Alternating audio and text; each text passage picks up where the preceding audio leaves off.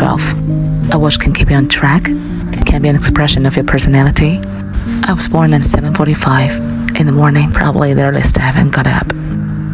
Except for a work day. It's 11.35. I remember skydiving, it didn't feel like I was falling, it felt like I was still, and the world was rushing past me.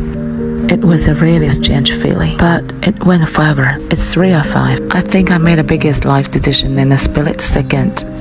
As an actor, you have to cry, you have to laugh, you have to be real, you have to find the truth of it, you have to do it in a second. And sometimes it's happening and sometimes it's not. And they say, last take, this is the last chance. And you just kick it into out gear and something crazy kind of happens. Think that thought that you'll never get another chance to do it. So really time is the only thing you can waste but you can't buy. It's all about seconds.